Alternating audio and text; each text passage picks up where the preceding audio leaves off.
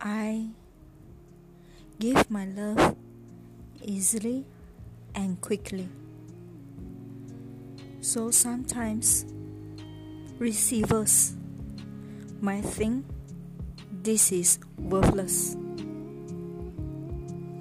It kind of hurt because I give away the most valuable and the most precious asset of myself.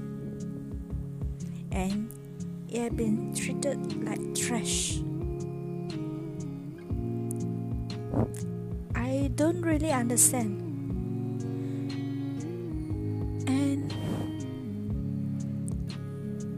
I feel kind of heartache. I should I be should I continue like this? Or I should put it a stop? I don't know. I really don't know. And how to love a hedgehog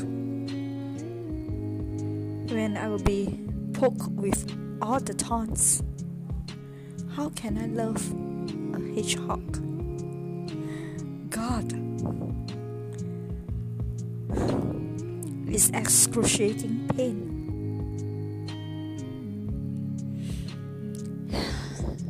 Anyway, God bless. God bless my friends. Let them be happy and abundance. Even if their abundance means live without me.